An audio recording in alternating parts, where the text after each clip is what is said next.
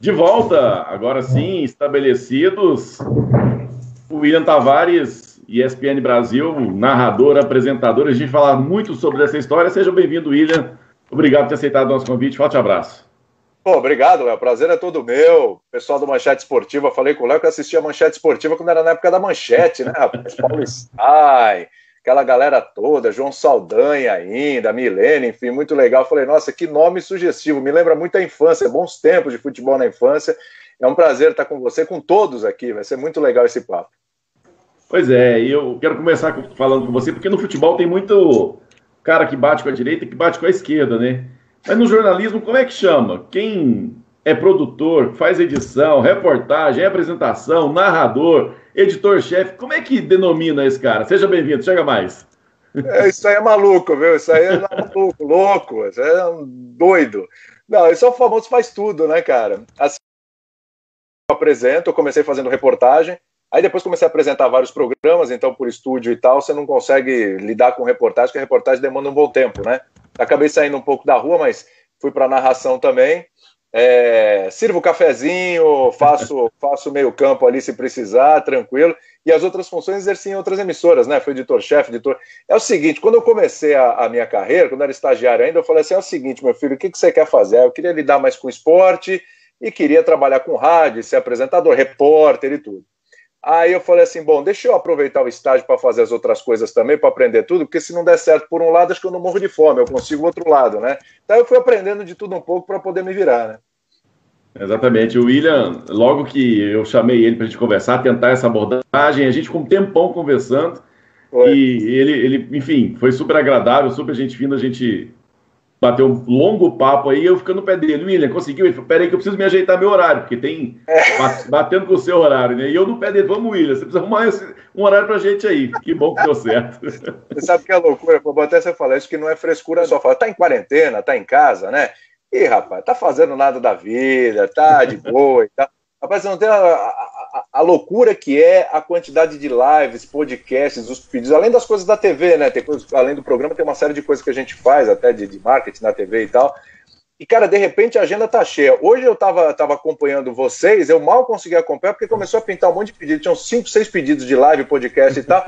E assim, eu, eu vou tentando atender todo mundo, né? Porque, pô, acho que, acho que é importante falar com todo mundo, dar atenção igual para todo mundo.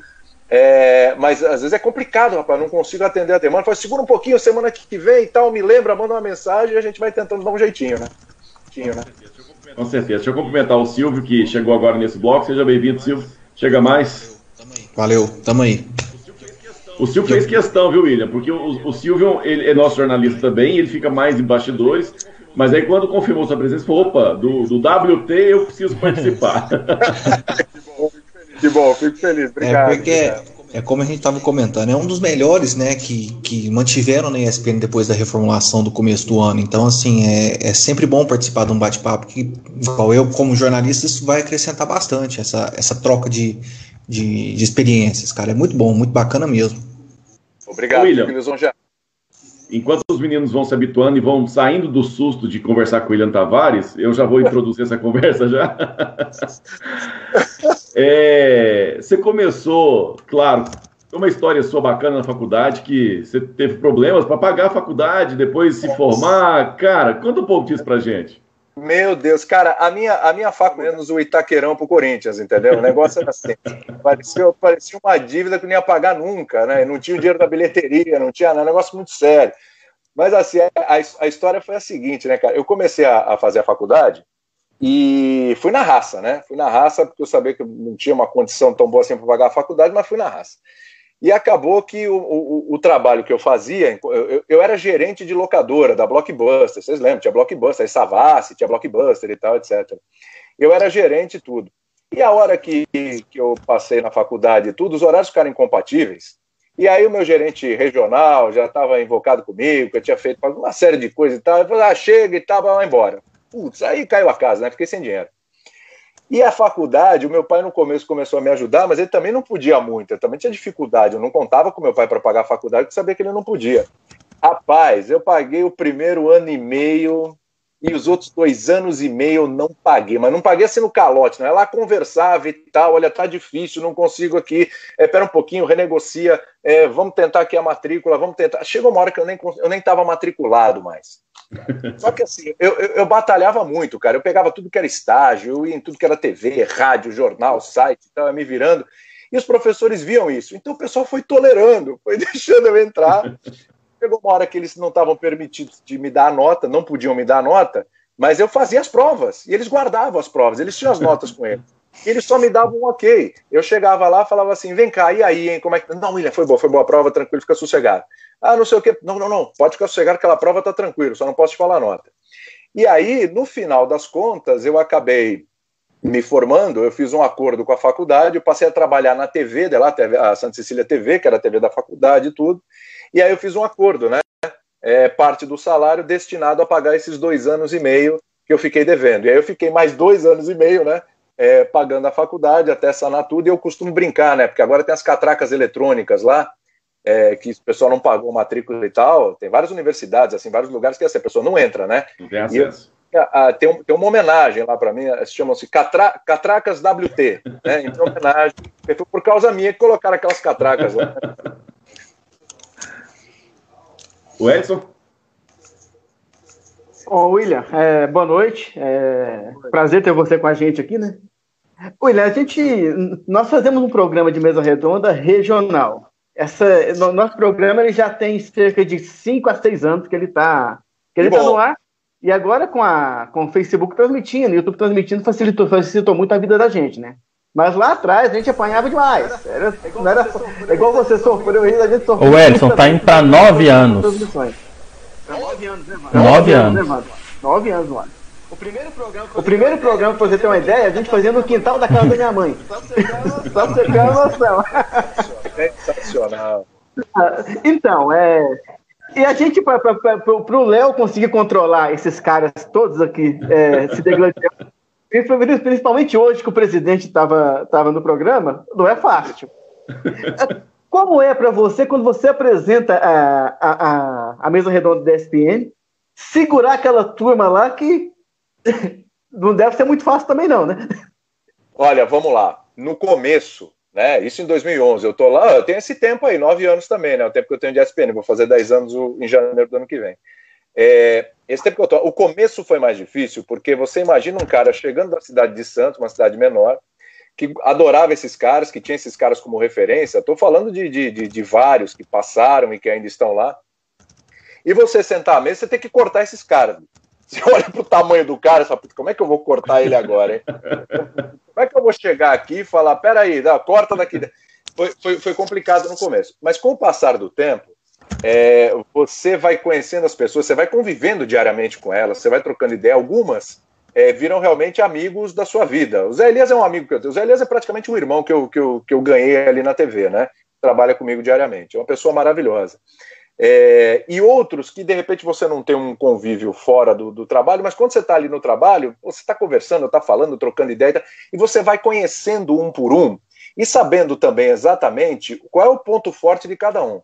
Ó, vamos supor, vamos falar do assunto é, do Tite, vai, qualquer assunto seja do Tite. A gente já sabe que tem um que é, é contrário à linha do Tite, outro é favorável à linha do Tite. Então você já sabe como jogar, por onde começar, é, mais ou menos tem uma ideia do que aquele vai falar, do que o outro vai falar, então você meio que já tem uma ordem ali no programa, né? Por você, com o tempo, ter afinidade, conhecer as pessoas, você vai ficando mais à vontade. Então você já sabe, você já tem mais ou menos uma ideia de como é que a coisa vai se ter, né? E as pessoas estão fazendo com você, elas já sabem como é que é seu comando também. Agora sim, quando o bicho pega, quando a coisa esquenta, a gente sabe, né? Para o programa de debate, quando a coisa esquenta, é legal para o programa de debate, é bacana. Não é legal quando todo mundo concorda. É chato pra caramba quando todo um complementa o outro e morreu o assunto, né? Não tem graça. Então, assim, é, quando a coisa tá pegando, eu deixo. Mesmo que fique entre duas pessoas num programa que tem quatro pessoas. Aí, no, no, no, no ar, ali no, no, no estúdio, eu já vou meio que sinalizando.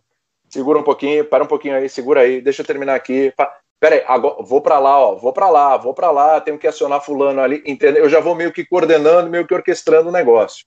Então é, é, é, é, a questão da afinidade, é a questão de conhecer as pessoas, ter mais liberdade e às vezes no olhar, num gesto, a pessoa já sabe quando é para parar, quando não é para parar, é, quando a coisa está pegando, quando pode cortar o outro, quando não pode cortar. Mesmo assim, não é uma ciência exata, viu? Tem momentos que a coisa sai um pouco do prumo e tudo. Se estiver bom, a gente deixa, senão a gente corta. Evandro? Eu queria saber como é que funciona fora da, da TV, porque a gente sabe que São Paulo é uma cidade caótica, né? Tem, eu, eu conheço bem São Paulo, tenho até parentes no mesmo bairro lá da ESPN, de Perdizes. É, como é que funciona assim, fora, fora do ar? Porque a gente tem um trânsito, né? Às vezes você está num programa de manhã, aí tem um jogo da seleção, aí de tarde tem uma linha de passe. Como é que funciona essa, essa, essa logística? Legal tua, per... Legal tua pergunta. Bem, bem é, tem, tem um pouco de emoção aí nessa história. Vamos lá. A gente, a gente tenta. O meu caso, ele é um tanto atípico, né? Porque assim, eu moro numa região de São Paulo, que ali é Vila Mariana, Chácara Clabim, e eu vou 10 minutos a pé, eu no metrô. Aí o metrô, em 15 minutos, leva até a estação Sumaré, mais 10 minutos a pé eu estou na ESPN. Então a minha situação é muito atípica. É, eu nem tenho carro, não gosto de carro, não, não, não curto. E, é, e, e, carro em São Paulo é uma loucura. Você, você usando o metrô, você vai muito mais rápido, é, principalmente nos meus deslocamentos. Então, assim, eu não sofro tanto com isso, mas você tocou num ponto importante. Às vezes tem o jogo. Cara, quando tem o jogo e você tem um programa pós-jogo, vai para a TV antes do jogo. Assiste o jogo lá.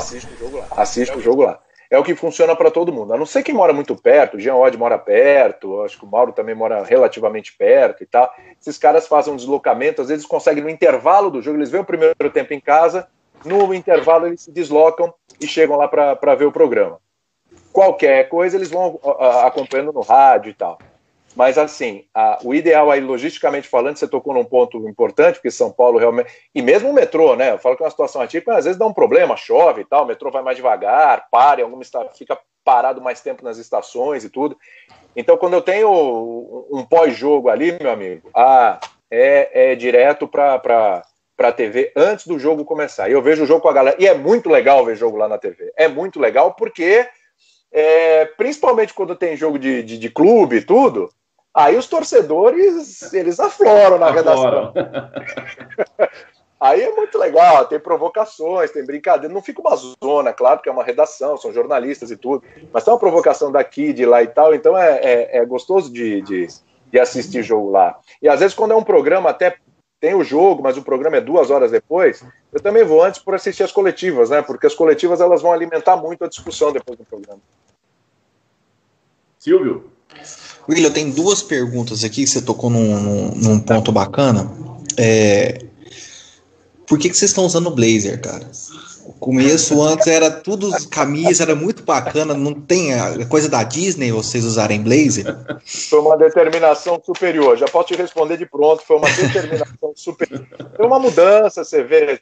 Tinha projeto, desculpa te interromper, para já responder isso, de, de, mudança de cenários e tal, é, é, que deve acontecer mas em virtude da pandemia a coisa parou, então talvez só para o ano que vem. Isso passou também pelo figurino, né? Uh, coisas da nova administração e tudo. E aí, quando se é, projetou o novo figurino, é Blazer, Blazer, Blazer, Blazer. E talvez, talvez outros programas venham a usar Blazer também. A minha outra pergunta é: o Mauro César é turrão fora da televisão, mesmo que lá é uma, é uma artimanha que ele usa? Uma coisa que eu vou falar para o Mauro e que eu falo para todo mundo. Todo mundo na TV é o que é ali, de verdade. Não tem personagem, não tem, sabe? Ah, vou fazer esse personagem aqui, eu vou falar tudo diferente só para contrapor, eu vou ser o cara do contrapor. Não, o Mauro é assim. Eu trabalho com é, o, o, Mauro. O Mauro desperta paixões e ódios, né? Ele sabe disso, posso falar tranquilamente. É, eu vou te falar assim, eu, eu até um tempo atrás eu sentava frente ao Mauro, né, aqui na redação.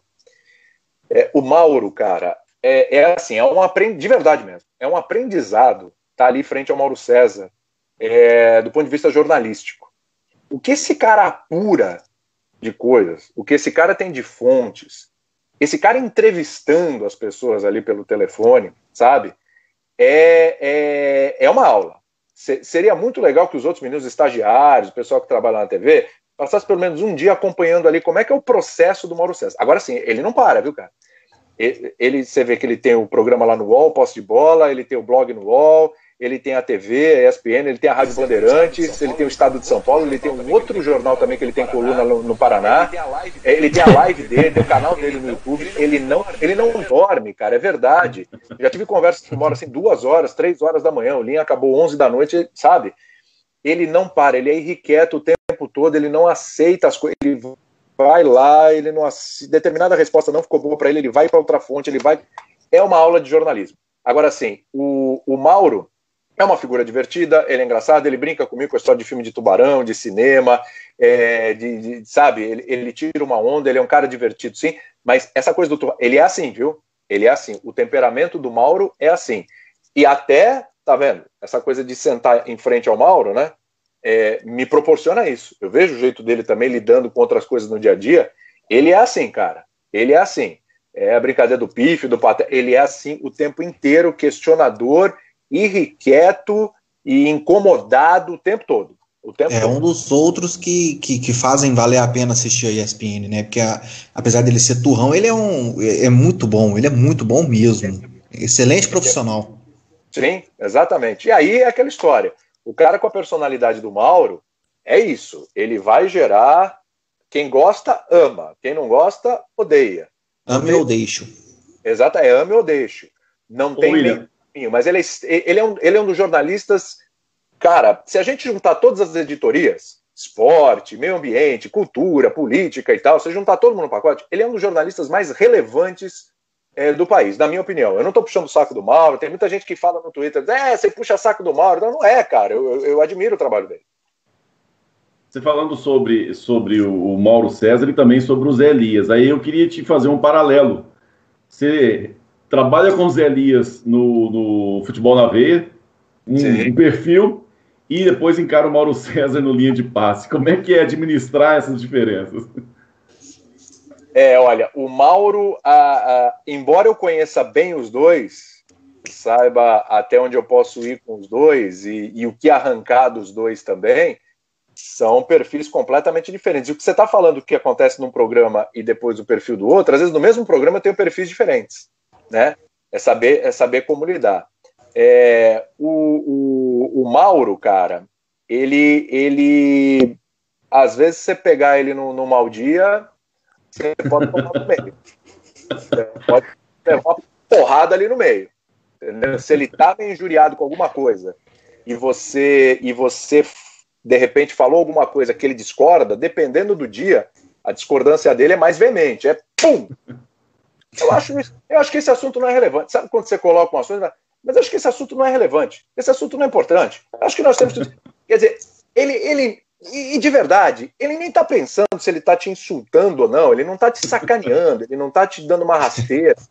É a forma dele de pensar e sai. E às vezes você olha e fala assim: caraca, bicho, pô, tudo é relevante. A gente discutiu isso aqui na, na reunião de pauta, a gente pensou, falou, não, o bagulho não é relevante. Né? Tá todo mundo falando que isso não é relevante. Só que aí o cara pega um outro viés da, do assunto e você fala: caramba, olha, opa, até caiu aqui. Tranquilo, tranquilo. Volta aqui, estamos de volta aqui. Eu bati aqui na mesa, caiu. O negócio tá meio aqui MacGyver, sabe? Mas vamos lá. Pronto, pronto. Bom é que a internet tá boa, isso já é, uma, já é ótimo. E aí você fala, caramba, ele foi por um, por um, por um lado, né? E, pô, a gente não tinha pensado, vamos explorar por aí. E aí é aquela coisa, você acha que tá bom, cara? Você, você continua com, com, com o que ele tá falando. Bacana. O Zé Elias ele não vai fazer isso nunca. O Zé Elias ele não vai fazer isso nunca, né? Ah, então, assim, é, é, é, o Zé Elias eu, já, eu já, já espero mais ali o que, o, que, o que vai rolar. O Mauro, embora eu conheça e tal, tem dias que é assim. Então, nessas horas, o apresentador tem que respirar fundo e entender, porque eu conheço o Mauro. Outro, talvez, o Paulo Andrade conhece o Mauro, outro, talvez, ia se, se doer, entendeu? Como eu já conheço e sei que aquilo não é, pô, não é sacanagem, não é o meu jeito do cara, tudo bem, toca o barco e vai embora, sem vaidade, e vambora. Mas é, é, é, tem que saber. Por isso que eu estou ali na redação, estou de olho no moto para ver. Vamos ver que, que, que dia que ele está hoje, se tem alguma coisa irritando ou não, para saber como é que vai ser. Ô William, quero dar uma, Ô, William, quero dar uma pausa no futebol e a gente vai um pouquinho no passado para depois a gente vir de volta. gostou da. Você, você gostou da. Né? A sua paixão pelo cinema. Olha aí, pronto, tá vendo? Deixa eu ver. Cara, paixão pelo, pelo cinema que é pau a pau com futebol, hein? É bom que se diga, é pau a pau, cara. É, quando eu não tô vendo um jogo, não tô vendo um programa esportivo, eu tô vendo um filme, eu tô na internet acompanhando alguma coisa de filme, tô lendo um livro sobre, sobre futebol, um livro sobre filme, enfim, por aí. E qual o filme predileto? O filme predileto é Pulp Fiction. Eu sou fã do Quentin Tarantino. fã do Quentin Tarantino. É, o, pior filme do Quentin Tarantino ainda é bom, e não tem pior, né? Tem, eu digo que tem menos, menos ótimo, eu costumo dizer, do Tarantino. Mas tem uma trilogia que você gosta mais. Mas, cara, assim, no coração de volta ao futuro, né? é, foi um absurdo. Você sabe que eu tô lendo aqui, inclusive, cara. Deixa eu ver se dá para eu pegar aqui. Peraí, peraí, que eu vou mostrar. Só um segundo que eu vou mostrar para vocês o que eu tô lendo. Foi bom você tocar nesse assunto. É rapidinho, rapidinho. Tranquilo. O Evandro também tá pegando um livro ali, uma camiseta? É a camiseta.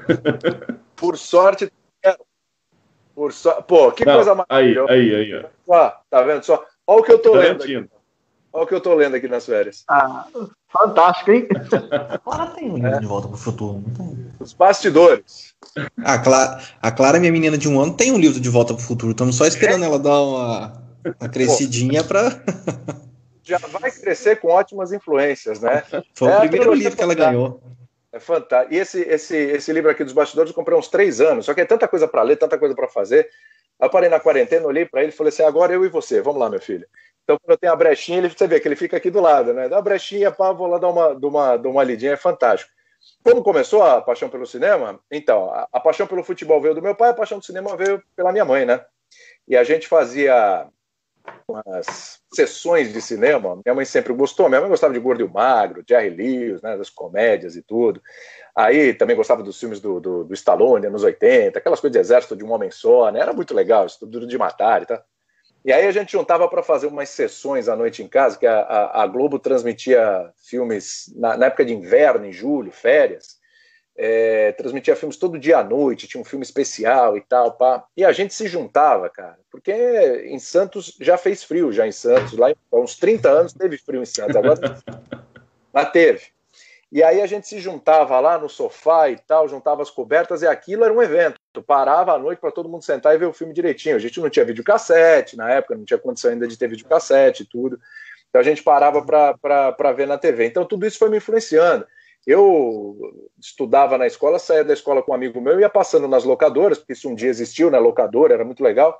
E você ia, e a gente ia nas locadoras pegando pôster, pedindo pôster de filme, aqueles displays e tal, levava para casa, colocava na parede, furava a parede do quarto todo, enfim, mas minha mãe deixava, tudo bem. E era, e era, e era muito legal. Então isso foi me, me estimulando a gostar de cinema, a ver filme, a entender e tudo.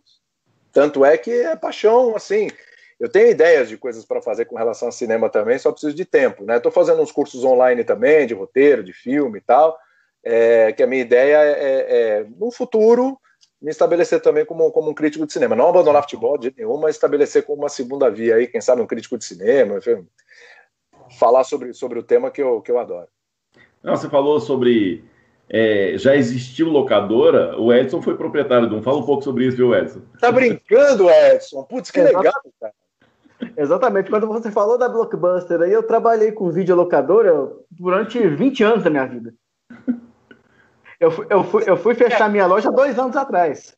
Porque Rapaz, já você ficou anos atrás ainda? Você foi guerreiro. Até dois, até dois anos atrás eu ainda fui mantendo negócio por paixão, né? Porque a gente que gosta, você sabe como é que é. Quando você é... gosta do negócio, você não quer largar. Então é, era uma paixão absurda. E eu, eu, eu faço uma pergunta para você que eu, particularmente, sinto muita falta. É. É, que eu ligo a TV aqui, Netflix. Ah, vou passando ah. o controle lá. Já sei o que você vai falar. Chato da porra, velho. É muito chato. Você não sente falta de chegar na videolocadora, pegar o, e ler, ler da capinha, ler, ler a sinopse? E, é, você acha que sou só eu que sou doido? Ou se você também sente essa falta, William? Não, se você é doido, eu também sou. Porque é o seguinte, cara, eu ia falar justamente isso. Foi boa a sua pergunta. Cara, eu estava comentando esses dias, não sei com. É, antigamente, você reservava o filme na locadora. Tinha locador que não trabalhava com reserva. Você chegava aí na, na semana, você não trabalhava com reserva? Trabalhava, trabalhava. É, e aí você chegava no final de semana, falava, bom, eu quero ver o filme X, Y, Z. Às vezes tinha pacote, pegava três ou quatro, ficava um dia a mais. O filme 24 horas você devolvia um dia antes. Mas tinha esses pacotes, era muito legal. O filme 24 horas era o lançamento. Né? E aí você é, ficava na expectativa. E às vezes a pessoa não devolvia o filme, atrasava. E aí você, você ficou na expectativa de ver o lançamento, aí tá, sei lá, Bad Boys para sempre, vai, no lançamento. Cara, você ficava a ver navio, você ia ver os outros filmes, aí ficava aquela luta na semana seguinte, sabe? porque quando era lançamento, cara, todo mundo em cima, todo mundo queria. A Blockbuster tinha os seus 50, 50 cópias, lá, suas 50 cópias do, do principal lançamento. Mas as outras locadoras tinham três, eu não sei o teu caso, mas às vezes era duas, era, né? Cópias, era alguma coisa assim.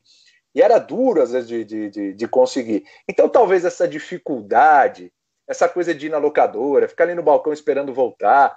Outra, você entrar ali, conversar com as pessoas, conversar com o atendente, olhar a caixinha, a sinopse, é, é, bater o olho, a, aquela coisa prazerosa, social, né? De você andar dentro da locadora, olhando tudo, mesmo que você já tinha entrado ali 5, 6, 10, 15 vezes, você ia lá, olhar. Tinha até, o, tinha até o cheiro do plástico, né? cheiro, o cheiro do plástico, exatamente. Todo esse processo eu sinto muita falta, porque hoje é muito simples, cara. Eu quero ver o Bad Boys para sempre. Eu vou lá, dois botões, pum, pum, entrou. Pô, legal, claro, eu tô com o filme garantido ali a hora que eu quiser. Mas tinha uma magia, tinha uma coisa, né? E eu trabalhei em várias lutadoras, não só na Blockbuster, em outras também. E, vou, e agora posso falar também, a vontade já faz muito tempo, cara. A Blockbuster não era tudo isso, não. Agora as locadoras de bar. A Blockbuster tinha muita cópia do lançamento, mas você queria um outro filme, uma outra alternativa, tinha pouca coisa. Era muito fresca também, não gostava. Não. Trabalhava lá para pra... ganhar dinheiro também, mas gostava das outras. Trabalhava na Blockbuster e alugava filme na locadora da esquina. Não, só, só para você ter uma ideia, eu, eu tinha no meu catálogo, assim, na, nos tempos áureos, né? Eu cheguei a ter 12 mil filmes. Olha, rapaz. Pô, tremendo tô... caramba. Aí, aí, você ia procurar filme lá de 10, 15 anos atrás, a gente tinha, né? E eu, isso, isso que era uma coisa legal. Você tem que, você tem que, tem que entregar fita rebobinada. É, é, é, uma coisa meio besta, né? Mas, mas até isso aí a gente acha, a gente sente falta dessas coisas. E para quem ama, quem gosta de cinema, pô, locador era, era demais. Era... O universo, né? O universo inteiro. Eu sinto falta pra caramba, viu? Era muito gostoso. William, deixa eu voltar para o futebol. É, claro. Assumidamente, você é torcedor do Santos, acompanhou muita luzinha e acaba que com isso você acaba apanhando um pouco disso também, né, William? Porque a gente, ou não, porque a gente vê que às vezes, principalmente o, o, o presidente do Santos, o Zé Carlos Pérez, às vezes está meio na bronca com você. Será que é porque você realmente assumiu essa postura de ser Santista e às vezes a cobrança ele entende de forma é, é, pessoal, você acha que isso acontece também? Claro. Hum, acho que com, com, com, todos, com todos os dirigentes, jogadores e tal, ou a maioria, é, que tem um jornalista que se declarou, declarou o time e tal, você pode entender por um lado ou para o outro. Eu, eu tenho na realidade, eu tenho mais problema com o torcedor do Santos do que necessariamente com o torcedor de outro clube. Torcedor de outro clube é uma coisa pontual, assim, uma coisa, ó, Lucas Lima, já no último ano do Santos, já não foi o mesmo. O Palmeiras levou o Lucas Lima, foi super valorizado e tal, papapá, Lucas Lima tamava. Aí vem alguém do Palmeiras, um torcedor do Palmeiras lá. É, você é viúva do Lucas Lima, tá com invejinha, porque você é Santista, nós tiramos o Lucas Lima do Santos. Ponto. Uma vez eu critiquei o Gabigol já faz tempo. Ah, tá com invejinha porque o Gabigol foi pro Flamengo. Pô, criticou o Corinthians porque você é Santista, chupa, 7x1 eterno lá de 2005, tem essas coisas. Isso faz parte, cara. O futebol é passional. Você ficar me irritando com essas coisas é melhor eu não fazer mais, é melhor, sabe, não me expor. Então isso faz parte do jogo, porque eu, como torcedor, cara, né, meu lado torcedor, já teve um jornalista que olhava e esse cara aí pega no pé do Santos, ah, pô, não dá espaço pro Santos, pô, não sei o quê. Pô. Eu também tenho, tenho meus, meus repentes. Agora, com a torcida do Santos é uma coisa, é uma coisa curiosa, cara, porque, claro, o pessoal adora e tal, fica feliz de ter um jornalista santista no comando de um programa e tal, porque realmente, você comparar com a torcida do Corinthians, do Palmeiras, do, do, do São Paulo, que são os rivais diretos aqui em São Paulo, é, cara, tem muito mais representantes na imprensa do que santistas, né? Então, para eles é uma vitória, ainda mais sendo da cidade de Santos mesmo. Né? Uhum. Né? Mas qual é o problema que eu enfrento? O problema que eu enfrento é que aí o pessoal confunde. Muita gente acha que eu tenho que ser assessor de imprensa do Santos porque eu torço para o Santos. E a minha resposta básica é a seguinte, meus amigos: da porta para dentro, eu sou jornalista. E se o Santos for bem, parabéns, vou elogiar. Se o Santos for mal, eu vou criticar. Entendeu? Se um dia o Santos, eu, eu não tiver mais na ESPN o Santos me pagar para ser assessor de imprensa do Santos, aí eu vou defender o Santos, que eu sou assessor de imprensa. Do contrário, o que é bom é bom, o que é ruim é ruim. E eu tenho criticado muitas administrações do Santos, porque eu acho que a, a, a, situação financeira que o Santos chegou é culpa do Pérez, é culpa do Modesto Roma, é culpa do Odílio, é culpa da, do, da última administração do Laor. Né? Laor foi ótimo na primeira administração, Libertadores e tudo, mas depois o Santos gastou dinheiro em contratações absurdas, erradas, Y, sabe, umas coisas assim. É, e o Santos perdeu o rumo. Tanto é que cai, sai uma administração, a outra entra, ah, tá devendo a floricultura, tá devendo celular, tá devendo não sei o quê. Aí dá uma reerguida, aí daqui a pouco vem outra administração, ó, oh, tá devendo para esse, para aquele, para aquele outro, tem dívida na FIFA, tem não sei o quê, vamos tentar resolver. Aí de repente abafa tudo, parece que vai tudo bem. Aí vem a outra. E aí essa oscilação e me irrita profundamente. Eu acho que a administração do Pérez errou muito. O Sampaoli foi um grande acerto. É, pessoal de Minas aí vai ver o trabalho do Sampaoli é, é, é muito bom. Ele é difícil nos bastidores, ele é um cara difícil, chato pra caramba, duro de lidar, mas ele é muito competente, muito competente. É, e teve seus erros, claro. Você pode apontar com Eva, Felipe Aguilar e tudo, pedidos dele. Mas enfim, eu acho que o, presidente do Santos tem uma série de erros. E aí não dá. O Mauro Betting, costuma dizer que talvez para a gente torcer pelo clube, a gente sem perceber passa um pouquinho do ponto na hora da crítica, na hora da crítica. Uhum. E eu tô com ele. Eu acho que às vezes sem perceber eu passo, quando eu passo um pouquinho do ponto, não estou dizendo que eu estou sendo injusto e tal, mas talvez eu falo mais do que eu deveria, né? E, e isso pega. Às vezes o torcedor do Santos fica bravo. Uma vez, você tem uma ideia, quando tava aquela briga do impeachment, o Rolo, vice, né, Orlando Rolo com o Pérez, a minha produção chamou o Orlando Rolo. E eu cheguei e falei assim: vem cá, mas vocês chamaram o Pérez? Não, porque eu falei: que que não? O jornalismo, dois lados, cara, tem um impeachment, aí o cara tá metendo o pau, o outro, o outro não vai se defender? Pode ligar para ele agora e arruma um espaço no programa para ele vir, na segunda, na terça, a entrevista com o era na sexta. Caiu nas minhas costas. Quando apareceu o rolo, ah, o William, tá vendo? Por isso que ele fala mal do Pérez, porque ele colocou o rolo no programa, ele é pró-rolo, pró-rolo. Olha essa frase, pró-rolo. A gente ah, sabe bem o que isso significa, significa viu, William? A gente sabe bem isso. Nossa, nós já passamos uma situação semelhante aqui. Eu imagino, nos bastidores, cara, eu que tinha defendido para o Pérez vir, falei, fala para o Pérez vir no programa. E a última vez que o Pérez foi, eu falei para ele, porque eu sempre falo, cara, uma coisa que eu gosto de pontuar. Quando vai no programa uma pessoa que eu critico, tá, ou que eu discordo de uma série de coisas, a primeira coisa que eu falo para a pessoa, quando ela está no ar, é o seguinte: fulano, ciclano, é, é, o seguinte: eu tenho criticado muito você aqui no programa, eu discordo de uma série de coisas que você faz, e vamos ver hoje. Hoje é a oportunidade para a gente tentar esclarecer essa situação. Tá? Uma coisa que eu tenho batido muito em você, porque eu acho muito ridículo o jornalista que dá porrada e quando a pessoa vai, ele fica, né? Todo, o anfitrião. Ah, e tal, uhum. não sei o que. Mas tem que ser claro. Eu não, eu não, não concordo. Eu vejo jornalista passando o pano depois de dar tanta porrada. Foi, pô, gente, ridículo. Deixa até de ver o cara. Para mim, perde a credibilidade. William, me tira uma dúvida aí, que a, a gente até sofre aqui um pouco mais. É, como é que vocês fazem uma reunião de pauta, cara, sem ter nada, tudo, tudo parado? Tem programa todos os dias, vários programas durante o dia. De qual pedra que vocês tiram leite aí? Nós estamos precisando de uma, um pouquinho dessa pedra aí. Você quer saber, você quer saber exatamente nesse período de pandemia, né? Como é, como é que funciona? Tá. É o seguinte, gente, de manhã cedo, tem uma equipe, eu gosto até de citar os nomes. Eu tenho um, um editor-chefe que é um avião, que é um espetáculo que se chama Dimas Copedê. O chefe dele é outro avião, que se chama Paulo Cobos. Cara espetacular também. Uh, o Dimas tem a assistência de duas pessoas espetaculares. É o cara fazendo, jogando confete na própria equipe, né, cara? É que é uma equipe que a gente lutou muito para estar tá junto, né, para estarmos juntos, e a gente conseguiu. Que é a Gabi e o Igor. Para falar ali da, do pessoal que trabalha mesmo com, com, com, conteúdo direto. E aí a gente envolve os comentaristas, que não são os mesmos todos os dias, né? Então aí de manhã cedo a gente já começa a trocar ideia. O processo, em época de pandemia, é todo de WhatsApp. Fora de época de pandemia, tempo normal também é por WhatsApp. Só que a diferença é que a gente vai para a TV e na TV a gente arremata aquilo que a gente fez no WhatsApp e resolve. Aqui não, aqui a gente está rematando direto pelo, pelo WhatsApp mesmo. Como é que funciona? É, declarações de jogadores. Elas são sempre muito legais. Né? Eles estão dando entrevista, jogadores, dirigentes, presidentes e tal. A questão é botar a cachola para funcionar mesmo. Vou te dar uns exemplos, tá?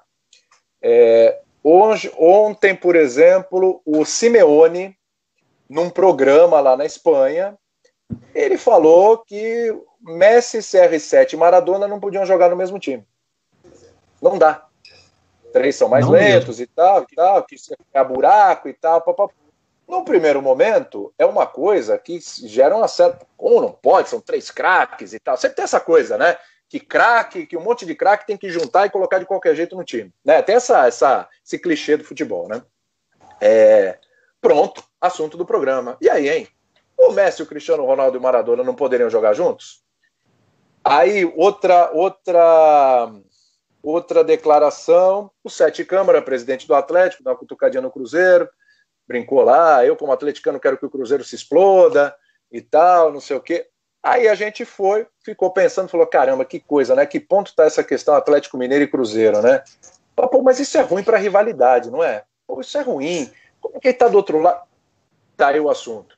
O, o rival fraco é bom ou ruim para o adversário? É bom ou ruim para a rivalidade? Gerou o assunto. Então, às vezes você pega temas, você é, é, o que a gente tem feito muito, viu? Aí, por exemplo, teve jogo da. A, Globo mostrou final da Copa de 2002, 94, Copa das Confederações e tal. A gente tinha programa nesses dias. E falou, pô, é uma, é uma, uma, burrice querer bater de frente, querer fazer. ignorar esse tipo de coisa. Não, vamos surfar nessa onda. Lógico. Vamos lá. Aí a gente foi lá, vamos lá. Seleção de 94, seleção de 2002. As duas foram campeãs. Qual que era melhor? Não, de 2002. Aí começamos a ver peça por peça. Fala, tá bom, e aí, Romário e Ronaldo? Pois dá uma baita discussão, né? Bebeto e Rivaldo? Pois dá uma baita discussão, né? Puta, temos um assunto aqui, bacana, vamos lá. Entendeu? É, esse período, a gente está vivendo muito de declarações. O Daniel Alves falou que o Diniz é, deu uma declaração aí falando que o Diniz é o melhor treinador do Brasil. Pronto, é uma declaração de jogador. E aí, é ou não é? Se é, por quê? Se não é, por que não é?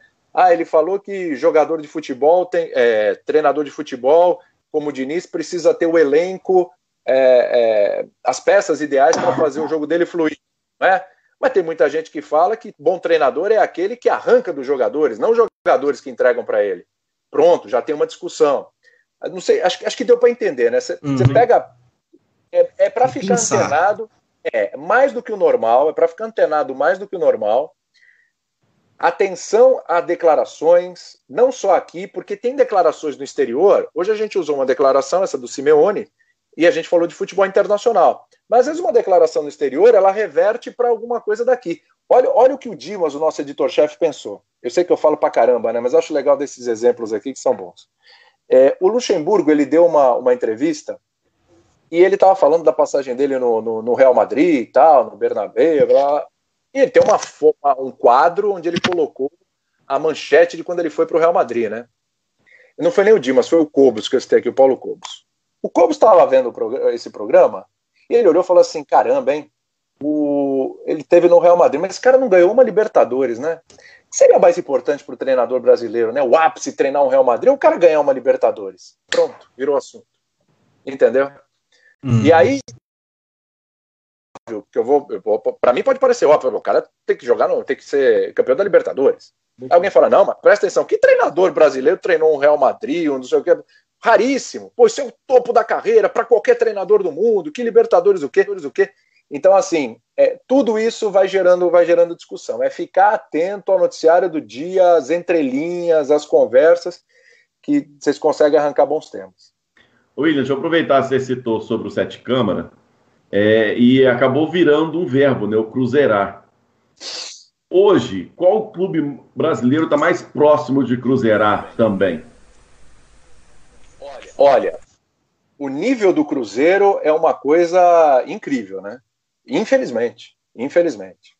É porque o Cruzeiro passou por, no mínimo, má administração, é, condutas irregulares, tem crime, tem polícia, é, cara, é o fundo do poço.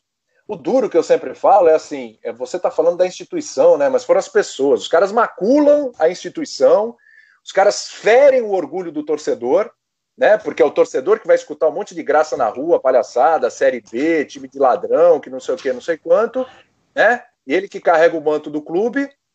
É, e os caras para ter uma, uma, pressão aí, para que se chegue no final das investigações, parece que está próximo, o, o, final das investigações aí está próximo.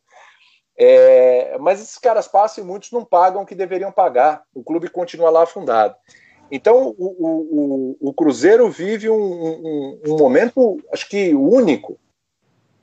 O Botafogo, o Rio, ele tem dívidas que são praticamente impagáveis. Porque o tipo de receita, se você pegar o Corinthians, o Corinthians também está numa situação bem, bem difícil. Mas se você pegar o que o Botafogo tem de, de torcida, de capacidade de angariar recursos e tal, não se compara com o Corinthians nesse momento. E o, o Carlos Augusto Montenegro, que já foi presidente do, do, do, Botafogo, inclusive deu uma entrevista recente, falando de um. Até questionado: o Botafogo pode virar uma América? Né? O Botafogo já frequentou a Série B, a gente sabe disso. E o Botafogo, a parte a Libertadores, recentemente, com o Jair Ventura ali no comando e tal, que chegou nas quartas de final, daquele jeito e tudo, é, o Botafogo vive sempre aquele drama, é esse. Campeonato Brasileiro ah, é para permanecer na Série A. Campeonato Brasileiro ah, é para se livrar do rebaixamento. O Botafogo entrou nesse, nesse, nesse ciclo. O Botafogo e o Vasco também, né? E o Vasco também. Mas o Vasco tem mais torcida e tal, tem mais possibilidade de se, de, de se consertar, quem sabe. O Botafogo tem dívidas impagáveis. Então o Botafogo corre esse risco, eu acho. E eu vou colocar, eu não acho que o Corinthians vai cruzeirar mas tem um sinal, mas tem um sinal, não é mais amarelo, é laranja no Corinthians, sabe? Já tá mais pro vermelho, já é laranja no Corinthians. Uhum. Por quê? A dívida do Corinthians de 2010 para cá, ela cresceu absurdamente. O Corinthians hoje tem mais de 700 milhões de dívida. O Corinthians tem dívida de fundo de garantia. O Corinthians tem um estádio aí com uma dívida de pelo menos 1,3 bilhão. Ele está renegociando. Dessa dívida do estádio, o Corinthians não arrecada com bilheteria, vai para o estádio, né? Vai sempre para o estádio. Então, diferentemente. Exatamente. exatamente. Exatamente. E é um então, e, e, é um clube que vai ter que brigar para voltar para a Libertadores, porque ele está fora da próxima por enquanto. Ele vai ter que pelear muito para conseguir vaga na próxima, o que gera mais jogos, bilheteria, etc. Né? Então, assim, é, e, e, o, e o Corinthians fez tem um custo alto, uma folha salarial alta, trouxe jogadores, o Luan, por exemplo, tudo bem que tem apoio de banco e tudo, mas essa grana tem que pagar. É, tem empréstimos, enfim, não tem o name rights, não conseguiu essa história do name rights há seis anos e a coisa não rola. Então, assim, o Andrés fala, tem que parar de contratar jogador. Bom, se fosse fácil assim, né, a receita era, era, era tranquila, vamos parar de contratar jogador, tá bom, e agora, como é que faz? Então, assim, o Corinthians teria que realmente fazer um, porque tem capacidade para isso, dar uma segurada, seguir mais ou menos o caminho do Flamengo, porque tem um potencial de Flamengo, é a segunda maior torcida do país, é, tem recurso para tanto, tem apelo comercial enorme, tem o seu estádio e tal, etc. O Corinthians, se seguisse, trilhasse o caminho do Flamengo, era um clube que podia chegar ali no patamar do Flamengo. Teve oportunidade disso na época do Ronaldo, na época de Libertadores, Mundial e tudo, e se perdeu. É, então eu acho assim. Hoje, se você me falar, o Botafogo tem uma possibilidade bem grande de cruzeirar se não virar SA, tem esse projeto lá, a coisa está andando, se não virar SA. E o Corinthians, eu não acho que vai cruzeirar, mas assim, olha, já frequentou Série B, né?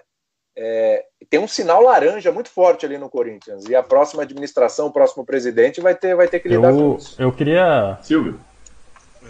Eu queria fazer uma, uma pergunta, falando mais da minha área também, que é técnico, eu sou engenheiro. É, como é que o pessoal lidou com a, na, durante a pandemia aí com, com as tecnologias? Você, seus companheiros, de, de colocar o celular e entrar no ar na hora certa? Como é que foi essa transição assim do, do estúdio para casa? Só um adendo, só um adendo, só um adendo William. Porque a, a gente começou a se espelhar em vocês e quando as coisas davam errado pra gente, falava assim, não, mas com ele também tá dando errado, então vamos seguir que a gente vai conseguir encaixar. mas, mas, é isso. Outro, outro dia deu um pau ali, eu falei no ar, falei, amigo, fica tranquilo, se no show do Alok, na live do Alok deu problema, pô, meu amigo, é, normal, né? Aquela estrutura toda, imagina. Assim, eu, eu, eu não sei exatamente é, no prédio da ESPN, como é que rolou todo. Eu tenho, claro, informações ali do pessoal conversando, mas eu não tive em loco para ver como é que foi toda essa movimentação, né? Até porque eu estava de férias. Quando eu voltei, eu tinha ido, eu tinha passado por aeroporto, me colocaram em quarentena. E aí eu fiquei mais uma semana ali em quarentena e quando ia acabar minha quarentena, eu ia voltar domingo para o linha de passe suspender a programação. Então hoje eu estou há 75 dias sem ir na TV. Eu estou há 75 dias sem pisar lá no prédio. É um negócio de louco. Nunca vivi isso na minha vida. Mas é necessário, é preciso. Então, assim, é, para nós, cara, vou contar a história aqui, vamos lá. Eu queria, eu queria fazer um vídeo aqui, cara, mostrar para você. Não sei se eu consigo, isso aqui é o escritório da minha namorada, né? Então a coisa tá. Aqui, ó, não sei se dá para você ver. Tá vendo essa? Tem uma luz que a TV mandou para mim, né? Uhum. Tem essa, esse, com esse pedestal, tá? Deixa eu ver se dá pra mostrar. Tá vendo? Tá vendo isso aqui, ó? Isso aqui. Isso aqui é um, é um tripé, tá? E o que está amarrado aqui com o tripé é o cenário. É o cenário. É, não, é verdade, é verdade, é verdade. Você tem uma ideia. Então eu monto uma barraca aqui todo dia. Todo dia. E a coisa funciona da seguinte forma. É muito louco. O programa começa às 5, quando é umas 4 horas eu já começo a montar tudo, né? Então eu monto o cenário ali, é, coloco o tripé, apoio, porque isso foi uma. Você vê, o meu fundo é esse aqui, ó. Meu fundo era esse aqui. E, eu te falei, eu tô na casa da minha namorada aí nesse período, então o fundo era esse. É um armário. que é um armário, exatamente, que é um armário. Exatamente. Então aí o pessoal falou, pô, a gente vai criar uns cenários e tal, não sei o que, que, que você gosta e tudo. Falei, ah, pode colocar coisa da Portuguesa Santista, o Rodolfo Rodrigues, que é meu ídolo, coloca o Careca, que para mim foi fantástico, centroavante, adorava ver coloca a foto do Careca, coloca a coisa da Bundesliga, da Premier League, coloca a coisa de tênis, que eu adoro tênis e tal. E aí montaram um cenário, colocaram que dá super certo. Aí eu tenho que tirar um gaveteiro aqui, colocar na minha frente, colocar um notebook em cima. eu, aí eu pego um cabo de internet, conecto ali no roteador, coloco no computador para minimizar o risco de queda de sinal. Pra, apesar que o Wi-Fi aqui no escritório é forte, mas eu tenho que conectar esse cabo para evitar qualquer problema, e mesmo assim cai, hein? Mesmo assim cai, para evitar qualquer problema. Aí eu tenho um fone para ouvir o programa e um outro fone, são dois fones, um outro fone fica conectado no meu celular. É um ponto. A gente baixou um aplicativo que é um ponto eletrônico. E aí esse, porque no começo a gente se falava por WhatsApp. Só que o ponto eletrônico ele é dinâmico. O cara falou uma coisa, você vai lá e pá, né? No WhatsApp, o cara escreveu. Você escrever de volta, cara, que é uma loucura, uma loucura, uma loucura. Então, assim, e não dava para falar, para mensagem de voz, que não dá, enfim. Então, aí a gente achou esse, esse, é o Unity, esse é o nome do aplicativo, onde a gente tem um ponto eletrônico e eu converso com o Dimas, que é o, que é o editor-chefe. Então, fica um, um fone aqui, o outro fone no computador com eles. Como é que funciona ali com eles? É bom, depois de toda essa armação aqui que eu faço, e depois eu tenho que desarrumar tudo, porque é um escritório, né? Minha namorada usa, a filha dela usa. Depois de tudo isso, aí a gente começa a testar. E aí a gente teve problemas, evidentemente que teve, porque a gente usou um aplicativo chamado Blue Jeans e agora a gente usa o Vimeo. Uh, o Blue Jeans antes ele não tinha muito recurso de GC, a gente não conseguia colocar imagem de gols e tudo, porque travava, não dava certo e tal, não era o ideal para isso. Aí começou o processo de testar esse do, do, do Vimeo. E aí começou a testar primeiro no Sport Center, depois vai para outro programa, tá mais seguro, tá até chegar no nosso. Quando chegou no nosso, aí hoje a gente já tem o recurso de colocar o GC, colocar imagem, colocar telas melhores, colocar entrevistas, as sonoras, né, e tudo. Só que assim, às vezes nesse programa, por exemplo, nós estamos aqui em cinco, né? Nesse programa aí, se de repente o Léo cai, ele puxa e cai mais dois. Outro dia, um caiu, caíram os cinco. E eu estou desesperado aqui no ponto, vamos para o break! E acontece, e, acontece, e assim, cara, não é. E às vezes a gente fala, às vezes a pessoa fala, pô, conexão tá. E às vezes a conexão tá ruim, às vezes a pessoa tá num lugar que ela não tem como plugar o cabo. Às vezes já aconteceu. Eu e o Zé Elias, a gente usa com o cabo plugado direto no computador. É, sei lá, cara, não sei porquê, caiu no fim. Só que a gente já deixa uma pessoa de stand-by. No programa de hoje, se eu cair, se o apresentador cai, alguém assume, né? Alguém assume, alguém segura a onda aí até ajustar. Então já aconteceu duas vezes de eu cair, e, gente, já aconteceu do meu cenário cair. Só que não foi no ar. Não foi. Você, você Aí a comédia aí, aperta o cinto, o piloto tinha colocado o cenário e ele fica por um fiozinho assim e tal. Eu não sei o que aconteceu aquele dia, porque não aconteceu nenhum dia, só nesse dia. Aí eu tô na apresentação ali do programa, pô, a gente tá com o Zé Elias, o André Kifuri, papapá, o Pedro Ivo Almeida, não sei o quê, tá, tá, tá, tá, tá, tá. E hoje a gente vai falar dos seguintes assuntos, hein? Quando eu falei isso, cara, eu só vi o cenário fazendo assim, oh... eu aqui pelo retorno fazendo assim, oh... aí eu falei, puta, aí. Aí, então a gente gente vai falar de tal assunto, quando eu falei os seguintes assuntos, eu falei só um assunto. Eu falei, vamos falar do assunto tal, a gente vai para o intervalo, a gente volta já já. Cara, um segundo, um segundo exato que entrou para o intervalo, que cortou, ele caiu. Pá, caiu. Era para ser um mó mico, era para ser um mó né, carrinho. Eu, assim, cara, uma coisa que eu, que, eu, que eu aprendi, até com as minhas referências e tal, pessoal e tudo, é assim, não tenta. Jornalista, às vezes, o mundo está acabando, está acontecendo uma micagem ali atrás dele, né? Que nem tinha o pessoal lá que passava fazendo a dancinha, o pessoal que xinga. Tá, e o cara tenta se manter, né? Ó, oh, papapá, papapá. Às vezes tá acontecendo uma coisa engraçada. Cara, interage de alguma forma, porque fica feio. Então, se o cenário cai, né, a primeira coisa que eu ia falar é falar, ah, gente, vamos pro intervalo, porque olha, minha casa caiu. A casa caiu. e pronto. E pronto, e tá tudo certo. E vambora. Fazer o quê? Maquiar um pastelão, é, né? Aí é. William, como é que tá? Como é que é? Como é que tá seu horário? A gente pode seguir mais um pouquinho? Vamos mais um pouquinho. Você pega uma dica com o Léo de, Não, de cenário. é, é artificial. cenário aí. Tá. Isso aí não é artificial, esse teu cenário. O do? O do Léo é. É, é mesmo? É, depois eu te dou a dica. Funciona também, hein? Esse é também. Não, não é possível. Não é possível. Pera, meu celular fica caindo aqui, eu tô segurando ele agora. Tem uns lugares que eu ponho assim que fica invisível, mas depois eu te dou a dica. É.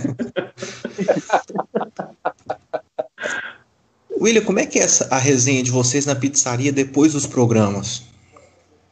Maravilhosa, cara. Mas a resenha é melhor ainda antes, sabia? Mesmo?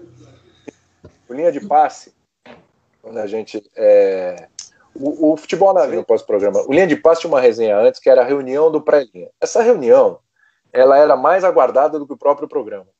Tem uma pizzaria ali perto da, da, da TV, que se chama Real, né? E, pô, o pessoal já conhece a gente ali de longa data. Então, todo dia, toda vez que tinha um programa, pessoalmente, toda vez que tinha um programa, pessoalmente o de sexta, de domingo agora nem tanto, porque tem a rodada, então sexta, segunda, a gente vai lá, tipo, o programa é às 10, né, ou às 9, a gente vai lá umas 7 horas e a gente senta lá e bate um papo. Toma uma cervejinha, não tem problema nenhum, zero problema. É, os chefes sabem, inclusive, tínhamos chefes, inclusive, à mesa com a gente participando do programa. Inclusive acompanha. Também, te acompanha. Não, inclusive abre os trabalhos, né? Abre os trabalhos. a, gente, a gente comia pizza, ou comia, sei lá, o que quisesse, sanduíche, pizza e tal, petisco, né? e ficava já repa, é, passando o roteiro, né? Que a gente já tinha meio que definido e tal durante o dia, ali era para arrematar. E, cara, os assuntos. Tinha coisa que eu falava para eles, falava, meu, segura, senão vocês vai esvaziar tudo aqui no ar, você não vai falar nada, não vai falar com o mesmo ímpeto, não vai falar com a mesma vontade, entendeu? E essa, essa resenha pré-linha era maravilhosa, porque muitas vezes saíam alguns assuntos que a gente nem tinha pensado. Estava ali na pauta, mas não tinha pensado por aquele ângulo, aquela conversa. E a gente fala de tudo, e aí não era só futebol, a gente falava de absolutamente tudo. Então, quando a gente chegava para fazer o programa, a gente estava absolutamente solto, tinha dado risada, sabe coisa de amigo que senta ali, papeia e tal. Isso ajuda muito no programa. As, é o que eu falo, as pessoas se conhecerem, as pessoas conversarem, não precisa ser toda hora, mas de vez em quando não precisa nem ser amigo, amigo, mas né, de se gostar, de sair, tomar uma cerveja e tal. Isso faz toda a diferença no programa. Isso ajudava demais no, no, no, no caminhar do programa, né? Isso era muito bacana. As resenhas eram maravilhosas. Digo sem medo de errar. Tivemos ah. momentos ali na real que são melhores que o próprio programa. Eu não sei não, se em São Paulo tem essa expressão, mas aqui em Minas a gente tem a, a palavra resenhar mesmo, né? De, da gente ter essa diversão, né? E a gente percebe que um dos, um dos caras que é mais resenha lá é o Edu de Menezes. É isso mesmo? É isso mesmo. É um jogador frustrado aquilo ali, é um negócio impressionante. Adora no meio da boleiragem, se sente à vontade, gosta de uma resenha. É que o Edu é muito bom repórter, né? E é um cara totalmente carismático, é uma figura, um cara do bem. Os jogadores gostam muito do Edu. Vai estar com a gente é... dia 26. Putz, nossa, vocês vão bombar, vocês vão adorar. O cara, o cara é fera, é fera, é divertido, é autoastral. Tem muita história, tem muitos anos de repórter. Então os jogadores contam um monte de coisas para ele, porque ficam à vontade com ele, né? Tem isso no repórter também, né, cara? O repórter que deixa o entrevistado à vontade, ou aquele cara que está ali no dia a dia com você à vontade, passa com fé em você, o cara começa a contar coisas para você que ele não conta para os outros. E muitas vezes não é um off, não, é uma coisa que até pode contar, mas você fica com a sua cara, ele bate papo, porque você é engraçado uhum. também, você tem boas histórias e tal. E ele tem essa troca com os caras. Então, ele adora, você vê, ele tem o programa dele na internet, tudo entrevistando jogadores e tudo. Ele, olha, o que mais gosta de uma resenha mesmo é ele. É. Estou é. pensando aqui dos outros e tal. O melhor de resenha é não gostar só de ouvir, mas contar. Ele é bom de contar história. Ele é bom de contar história. E os caras gostam dele. Pô, vai ser um show, Eduardo de Menezes aqui. Vai ser um show, cara. Ah, Carol, eu, eu tô tendo muita oportunidade de conversar com vocês. Acaba que eu que tô fazendo esse canal de, de, de convidar as pessoas. E para mim tem sido, assim, né? Aproximando. A gente está próximo pela TV, mas agora conversar direto e falar, putz, eu estou conversando com os caras. É muito bacana. é gostoso, eu... para a gente é muito legal, cara, porque é, eu, sei, eu sei que, que, que para vocês deve ser especial ter, ter os caras da ESPN, outros canais e tal, conversando com vocês, mas assim, eu tô, por mim, eu falo, para mim é, é, igualmente especial, é troca, sabe, é troca de experiência, é trocar ideia, é conversar, não é da boca para fora, a gente aprende com vocês também. Eu costumo dizer o seguinte, cara, é, muitas vezes com relação a torcedor, né? Você vê, eu falei que eu não tenho carro, então eu pego o metrô, vou em vários lugares. Cara, eu tô sempre ouvindo.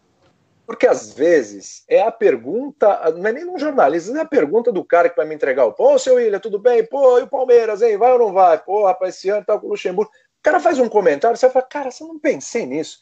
Então, com as pessoas, você vai aprendendo, você vai pescando coisas, né? Tô falando até, de exemplo até de quem não é jornalista, quem não é do meio e tal. É, então, eu acho que esse contato é importante. Minha vida inteira foi de contato, foi de conversar com pessoas e tal. Eu sou muito assim, eu gosto mesmo, falo pelos cotovelos, vocês já perceberam, é, mas ouço bastante também. E, e, a gente aprende muito, cara. A gente aprende muito. A pessoa que está trabalhando em TV, ela se isola, fica no mundinho dela, no métier ali de TV e tal. Cara. E outra tá coisa, que eu, outra coisa que eu acho interessante na ESPN é que dá espaços. É, faz muita reportagem sobre equipes fora do eixo. Eu falo do eixo assim, não só Rio São Paulo, mas o, os grandes, os, os 12 grandes times do Brasil, né? A gente já viu reportagem sobre o, o Serrano na época lá do daquele do narrador, esqueci o nome dele lá, o Dodô Monsanto, quando o Bernardo foi líder do campeonato. É a Leila quando o Berlândia foi líder do, do Campeonato Mineiro, teve um programa só com o João Paulo Medina no, no, no estúdio, sabe? Assim, isso é um diferencial muito grande.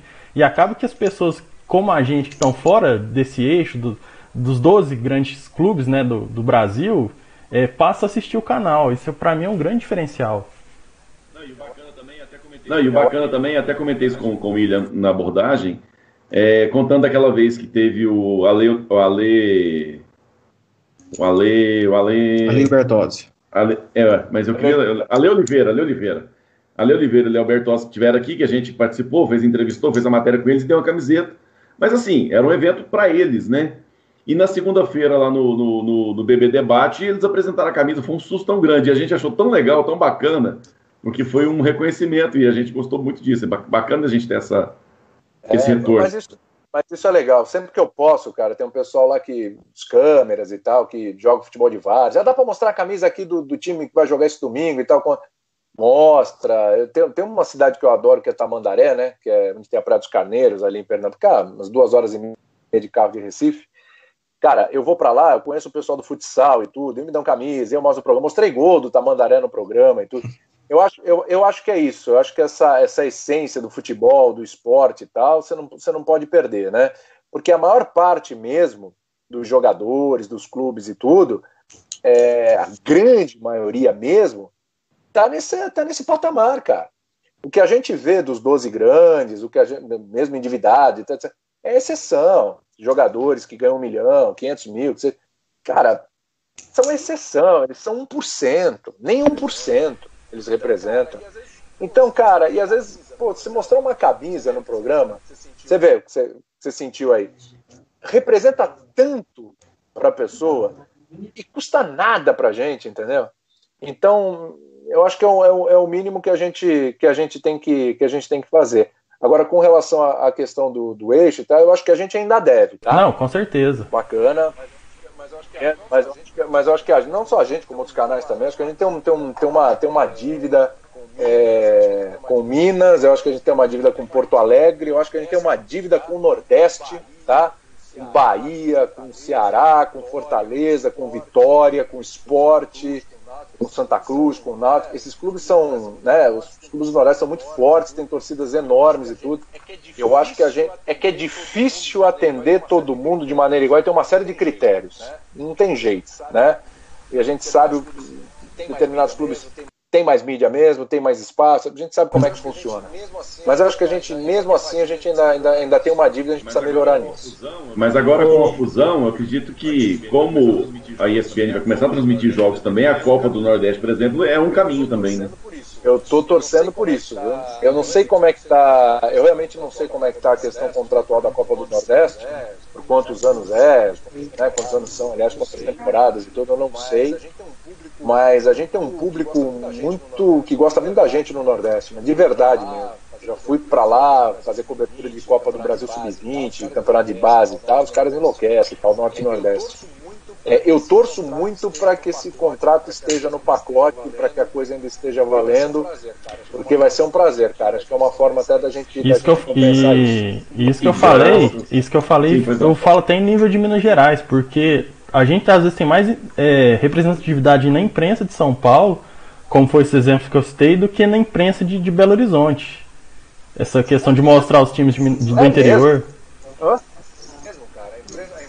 cara. A imprensa, a imprensa de Belo Horizonte não, não dá devida atenção, é isso? É, é muito, muito restrito, muito fechado. É, é, Minas se fecha muito ali na região metropolitana tanto com relação à imprensa quanto à própria Federação Mineira também. A gente tem muita dificuldade nisso. Já São Paulo não, a gente consegue ter uma abrangência maior.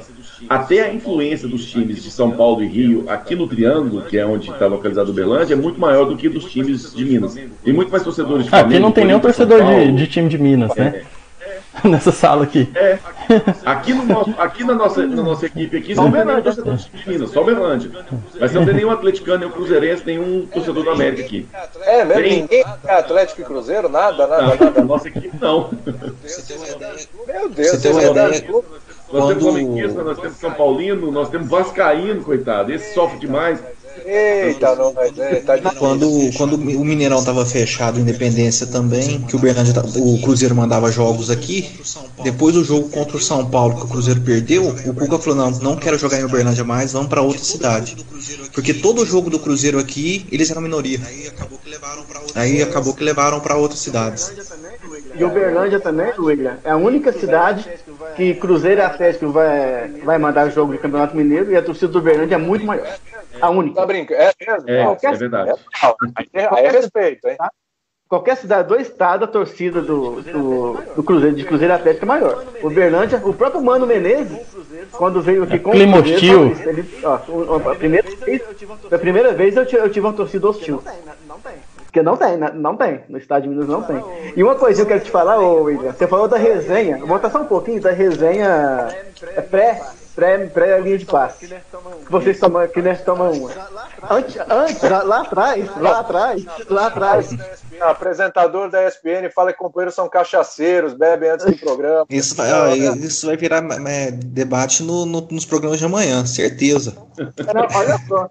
Lá atrás, nesse programa nosso, nós não tomávamos, não era antes, não, era durante o era programa. Durante, era durante. Aí, esse é meu sonho. Aliás, foi bom você falar isso. Foi bom você falar isso porque é, a história da resenha ali da pergunta, é, a gente, durante a resenha, a gente falava, já imaginou a gente fazer um programa, né? Podia ser um programa meia-noite, uma da manhã, já que tudo pode. né? Uhum. E a gente fazer um programa assim, cerveja à mesa, a gente bebendo, tomando uma, comendo, falando umas verdades e tal. É o sonho de muita gente no, no, no na TV, é fazer o, a hora da verdade, entendeu? que a gente não fala no ar, mas que ali tomando uma, conversando, Sai. vazar, entendeu? Esse programa tem um nome, chamado E aí? Porque o apresentador ia começar o programa e ia falar, bom, gente, e aí? E aí? aí Deixa solto. Agora, né? Ô, William, eu preciso fechar o programa, te agradecer demais a sua participação. Eu sei que a gente tem, ainda tinha muito para poder resenhar contigo aqui, mas vamos respeitar nosso compromisso. Te agradecer mais uma vez por ter aceitado. Não, vamos lá, se você puder, vamos ficar até as 11. Vai lá, que horas estão 15 para as 11. 15 para as 11. Vamos até as 11, vai. Se quiser, né? Tá. Então tá, deixa eu aproveitar que você falou que gosta muito do tênis e você teve uma experiência bacana com esse Open, né? Sim, sim. 2012. Fui cobrir lá o US Open é, com o Meligene, com a Marcela Rafael. Então, pô, Meligene, você não consegue andar. Cara, as pessoas não têm ideia da dimensão do Meligene. Você não consegue andar ali perto das quadras e tal. O Meligene é parado a cada momento, você não consegue trabalhar. É impressionante. Um cara muito querido. E uma é, figura também, né?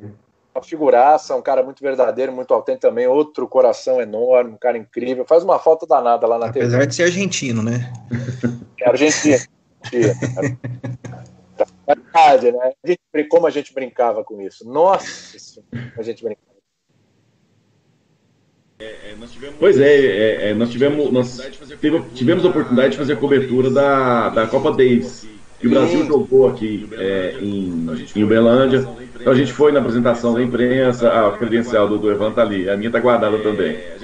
É, a gente foi na apresentação de imprensa, apresentação do, do, dos jogadores, das equipes, fizemos a cobertura de todos os jogos. E é de uma, de uma energia tão gostosa você assistir uma partida de tênis, que eu sempre gostei, mas via sempre pela TV. Nunca tinha tido a oportunidade de um, um torneio, por exemplo, como a, como a Taça Davis. E é de uma experiência excepcional. Agora você imagina ver um US Open com. Um grande slam, né? Então é. Imagina que tem sido muito fácil. É grande slam. É um grande slam. Foi o último do ano, né? O US Open é o último grande slam do ano, foi em setembro daquele ano. E o curioso foi pegar um avião de volta para o Brasil em Nova York dia 11 de setembro, né? Nossa. 11 de setembro. Então, o pior é que assim Todo mundo falando para mim, minha namorada me ligando, falando, não, não vai, não vai embarcar 11 de setembro. Eu falei, até daí, vou pegar, vou embarcar 11 de setembro, já foi. Aí, será o voo 11 de setembro? Está marcado 11 de setembro, o que, que você quer? Que eu ligue na TV para desmarcar o voo, para ir para outro voo? Foi embora 11 de setembro. Não, por mim eu ficava aqui mais uma semana, um mês, estava uma delícia lá, mas foi, tem que ir embora, tem que ir embora. E eu até aí, tá, tá. Cara, a hora que eu sentei no avião, o que, que eu estou fazendo aqui? As vozes começaram a vir na minha cabeça do 11 de setembro. E eu parei, olhei e falei: será? será? Mas graças a Deus deu tudo certo, né? E não é uma viagem curta, não, né? Tem umas 10 horas. Mas voltando à questão da, da, da experiência, quando você. Vocês viveram isso com a, com a Davis, né? Quando você vai cobrir em loco, é que nem um jogo de futebol. Jogo de futebol, cara, uma coisa você vê na TV, outra coisa você vê no estádio. Parece um jogo diferente, né? Você amplia muito mais a sua visão. Quando você vai fazer uma cobertura em loco desse porte, e a Davis também tem um porte muito grande, é, você acompanha toda a logística, como é que funciona, de onde sai, por onde entra, quem aparece, quem tá, quem não tá, como é que é, como é que a gente vai fazer aquilo ali, agora como é que faz a matéria, agora para onde corre, agora para entrar no ar, tudo. Eu, eu, eu tive a oportunidade de visitar toda a estrutura da ESPN americana, e, putz, nossa, que absurdo, cara, absurdo. Os caras, os caras fecharam uma rua do lado da, da lá do complexo só com containers. Cada container era um escritório, era uma coisa diferente. Tinha um restaurante só da ESPN, só de Olha só. Né? E assim, e era uma loucura, porque uma vez eu estava num restaurante almoçando, aí eu olhei para o lado e falei, Meligene, Boris Becker, né, meu? eu tô almoçando do lado do Boris Becker, como se eu estivesse num restaurante por quilo aqui em São Paulo. É, aí, aí uh, subindo o elevador, daqui a pouco eu cruzo com, com, com a Davenport. Eu falei, Meligene, é a Davenport. É, você está no mesmo elevador da Davenport. Eu falei, não, você está de brincadeira. Aí tô cruzando aqui uma entrevista. André Agassi, cara, é Nossa. incrível. É incrível, é incrível. E aí você está passando de uma transmissão para outra, você passa a tá Serena Williams treinando, tava o Roger Federer treinando. E aí você vai ver o jogo dos caras. E para mim foi marcante porque eu vi a, a, o primeiro título de Grand Slam do Andy Murray, né? Aquele ano ele tinha sido medalha de ouro nas Olimpíadas, né? Mas um Grand Slam mesmo ele não tinha vencido ainda. Ele venceu num jogo de quase cinco horas contra o Djokovic. Um jogo épico, incrível, incrível. Então foi uma experiência espet... e aprendizado, viu, gente? Porque eu também tomei na cabeça com algumas coisas. Você vai, é, você vai, você vai no tênis, você começa a falar muito, já começa, ô, oh, cala a boca aí, meu, não sei o que, né? No Twitter, já, pô, antes narrador cala a boca, tá falando demais. Pô, isso aqui não é futebol, fui querer vibrar num ponto, fica menos, menos. Você vai aprendendo também, né? Queria que você contasse rapidamente a história do Zé Boquinha, sua primeira narração. essa é boa, essa é boa. Eu fiz bem a lição de casa, né, William? Foi bem, rapaz. Você foi bem, pesquisou legal. Foi bem. O Boquinha foi vice-campeão brasileiro pelo time aqui de Berlândia de basquete. Verdade, verdade. Verdade, verdade. E o Zé Boca tem uma história fantástica. Eu vou contar duas do Zé. Essa é um pouquinho mais longa, né? Que, vou, que você falou, e depois eu vou, vou, contar uma outra bem curtinha. Zé Boquinha foi o seguinte: eu entrei na ESPN em janeiro de 2011 e eu não era narrador. Eu era apresentador, eu era repórter, essa era a minha experiência. Só que a vaga era de narrador. E eu fui lá, aproveitei, só que desde o momento que eu, que eu fui lá para tentar a vaga, eu deixei claro, falei, gente, eu sei que é a vaga de narrador, mas eu sou louco para trabalhar aqui e tal, não sei o que, eu trouxe meu material, um portfólio e tal. Tem uma pessoa que fez a ponte para mim lá em Santos com o Trajano. É, eu falei, eu trouxe meu material e tal, se agradar e tudo. Ah, tudo bem. Ah, faz um teste lá. Aí vem o Trajano, faz um teste lá na Anderson. Vai lá, vai lá, vai lá. Tá bom. Fiz um teste. Eu sempre gostei de narrar, mas narrar profissionalmente é diferente você narrar jogo de botão, você ficar narrando coisa assim, futebol ali na sua casa com a TV com volume baixo, né? Diferente. Gostava de futebol e tudo. Aí ele olhou, Aqui é um tempo o Trajano me liga. É o seguinte, negão. Gostei da apresentação, gostei da, da, da, da reportagem. Acho que você faz várias coisas, sua voz é agradável. A narração a gente vai lapidando aqui, tá bom? Falei, pô, obrigado pela oportunidade, vamos embora. Larguei tudo e vim para a ESPN. Na primeira semana, na primeira semana, eu comecei, eu fiz uma matéria sobre o Belucci, o Larry Passos, que era o treinador dele. Ele me colocou para fazer um ESPN, um Sport Center Notícias, que era um programa ali de 10 minutinhos, uma coisa, né, meio que rápido, 5, 10 minutos só, com notícia rápida. E aí, ó, quinta-feira você vai narrar. Quando ele falou quinta-feira você vai narrar, rapaz, me faltou o chão, né? Falei, putz, meu Deus céu, que medo. E aí a, a responsável pela escala, que era Cristina Freitas, ela virou para mim e falou assim: olha, William, se você não se sentir preparado para narrar ainda, você fica tranquilo, tá? Eu coloco outro narrador e tudo. Aí eu pensei assim, falei, gente, enquanto eu não fizer o primeiro, eu nunca vou estar preparado para narrar. Não vou estar nunca. Vou adiar esse sofrimento para semana que vem, para outra. Não, vamos lá. Se tiver que dar errado, eu já vou corrigindo. Quanto antes, melhor. E vamos embora. E aí me escalaram o Zé Boquinha. Quando foi começar o jogo, imagina, gente. Copa São Paulo de Futebol Júnior. Mirassol e Ceará. Quem é que conhece os jogadores de Mirassol e Ceará na Copa São Paulo? é? Falei, bom, vamos lá, né? Aí o, o, o Zé Boquinha estava do meu lado, eu falei, Zé Boquinha, falei, vou ser sincero com o cara, né? Zé Boquinha é o seguinte, minha primeira narração, tenho que me acertar aqui ainda, identificar jogador, saber quem é quem, a escalação vem de última hora, não tem prévia, não tem nada. É, então eu vou tocando a bola com você até eu me sentir seguro. Você me dá essa força? E o Zé foi super gente boa, falou, lógico, William, fica tranquilo.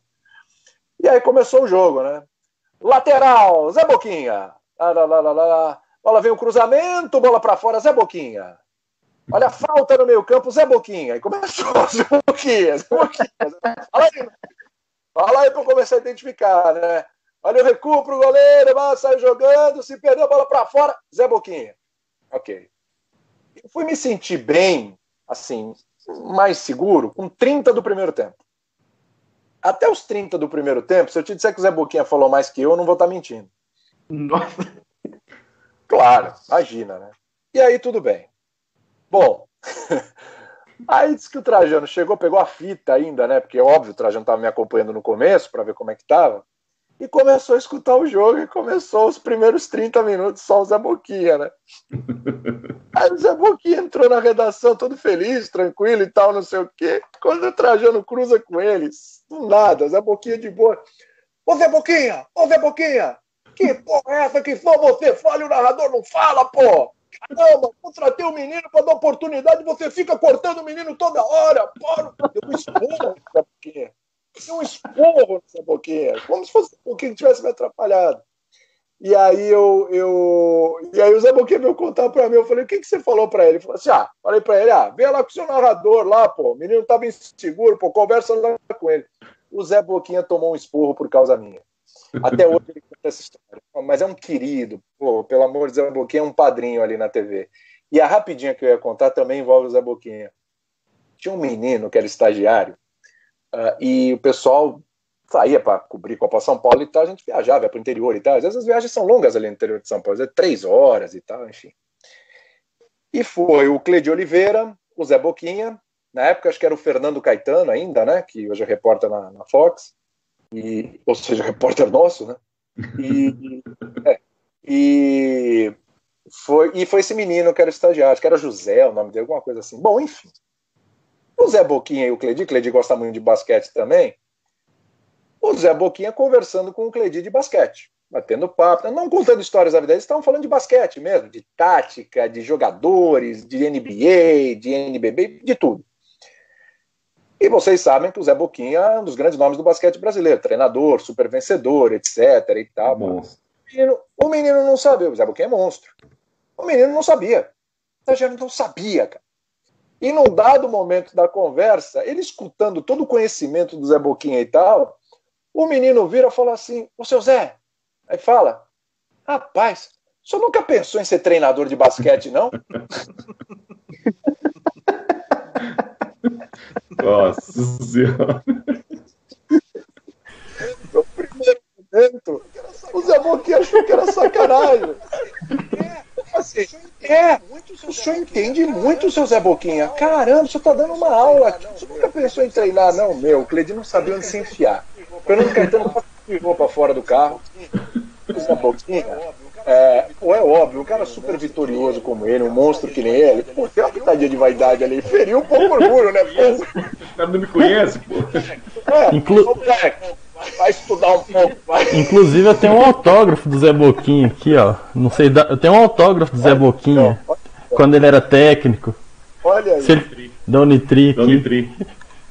Sensacional, é um Sensacional, é um monstro, você imagina a situação dessa, meu Deus do céu, você Cara, que bacana, William. Cara, que bacana, William. Sensacional sua participação, bicho. A gente podia ficar aqui muito mais tempo, que ia ter muito, muito assunto.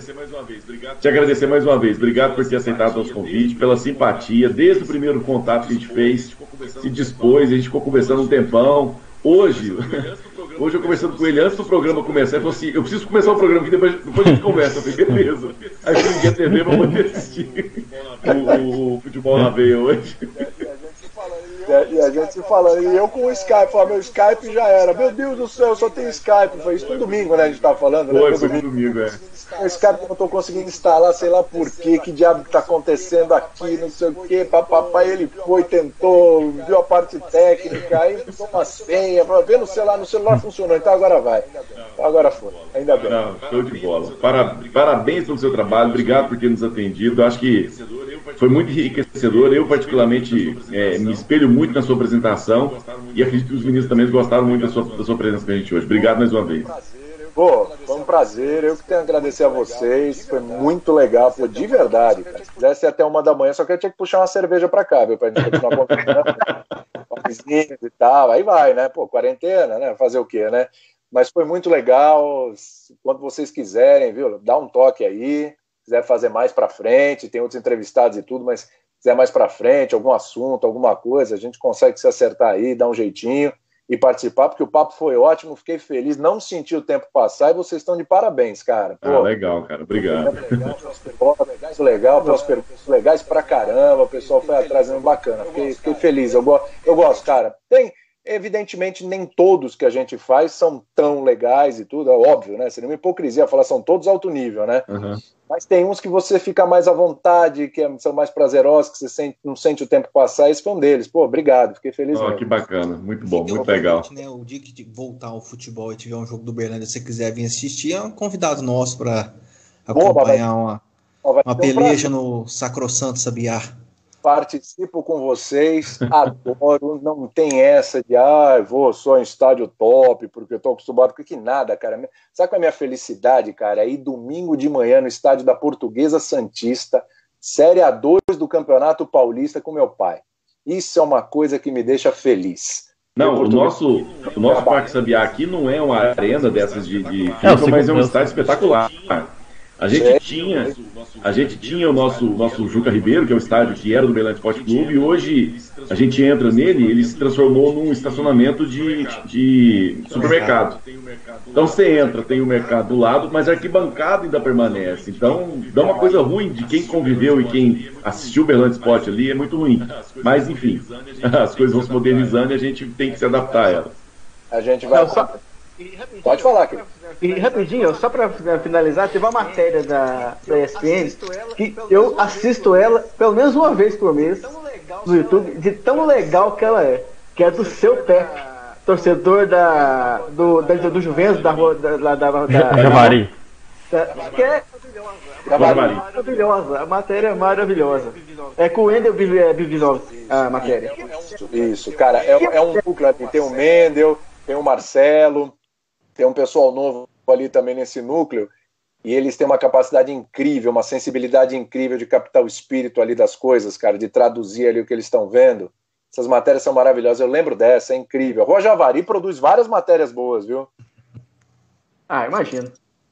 Show de bola, bacana demais. Pessoal, obrigado mais uma vez, o Edson, Silvio, o, obrigado, o Evandro e o William.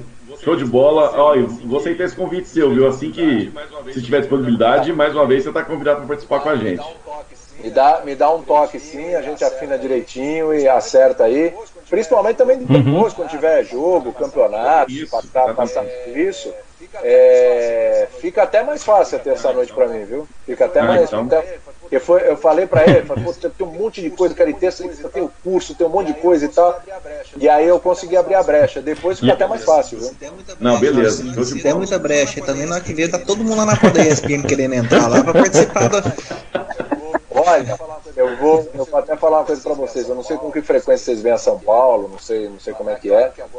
Mas é claro que agora, com essa questão da pandemia e o pós também não vai ser fácil. Acho que esse ano as coisas ainda vão ser ser mais devagar e tal, mais, mais restrito, isso essa é a palavra, mais restritas. É, mas a gente pode combinar. Não, e eu já passei várias vezes na porta da ESPN, ali na Afonso Bolveiro, né? É perto da Afonso é Piracicaba. É perto da Afonso, é Piracicaba. Eu já passei N vezes ali, muito legal. Quando, quando quando passar tudo isso aí, quando terminar as restrições também, que vai demorar, uhum. né? Além da, do fim de quarentena, lockdown, tudo, ainda vai demorar um pouco. Mas vai ser um prazer recebê-los. Aí vocês podem acompanhar um futebol na vida. Bacana. Ó, que bacana, já fez uma experiência legal. Mais uma vez, show de bola. William, brigadão, forte abraço, sucesso para você aí, tudo de bom. E a gente continua te acompanhando, direto, a gente tá ligado, é que todo mundo aqui, todos nós somos ligados na ESPN e agradecemos muito a sua participação mais uma vez. Forte abraço, brigadão. É um prazer. Obrigado vocês. Foi ótimo, adorei, adorei. Valeu, pessoal. Semana que vem a gente volta. Semana que vem a gente volta. Aí nós temos Alessandro, presidente do Conselho Consultivo do Belândia. A gente vai Conselho Deliberativo do Belândia Esporte. Nós vamos tratar um pouco dessas prévias das eleições, contas do Belândia que ainda não foram é, balanço final do Belândia em relação a 2019 e também a parte ah, depois eu confirmo já, já solta, Edson? Já fala quem é? Vai, solta, solta, claro. É o Messi? Felipe, Felipe, Felipe não, não, é, é porque é o Felipe Pancieri. É porque ele estava com a gente, eu fiquei acanhado, viu, William? é, o, é o Felipe Pancieri, da, da Fox Sports, vai estar com a gente semana que vem. Ah, então a gente vai ter esse, essa oportunidade também de, dentro da fusão ESPN e Fox, a gente está cada dia trazendo. Tá aproveitando, tá todo mundo no mesmo barco agora. Muito bom. Tá certo. Forte abraço, pessoal. Fiquem todos com Deus. Forte abraço. Até.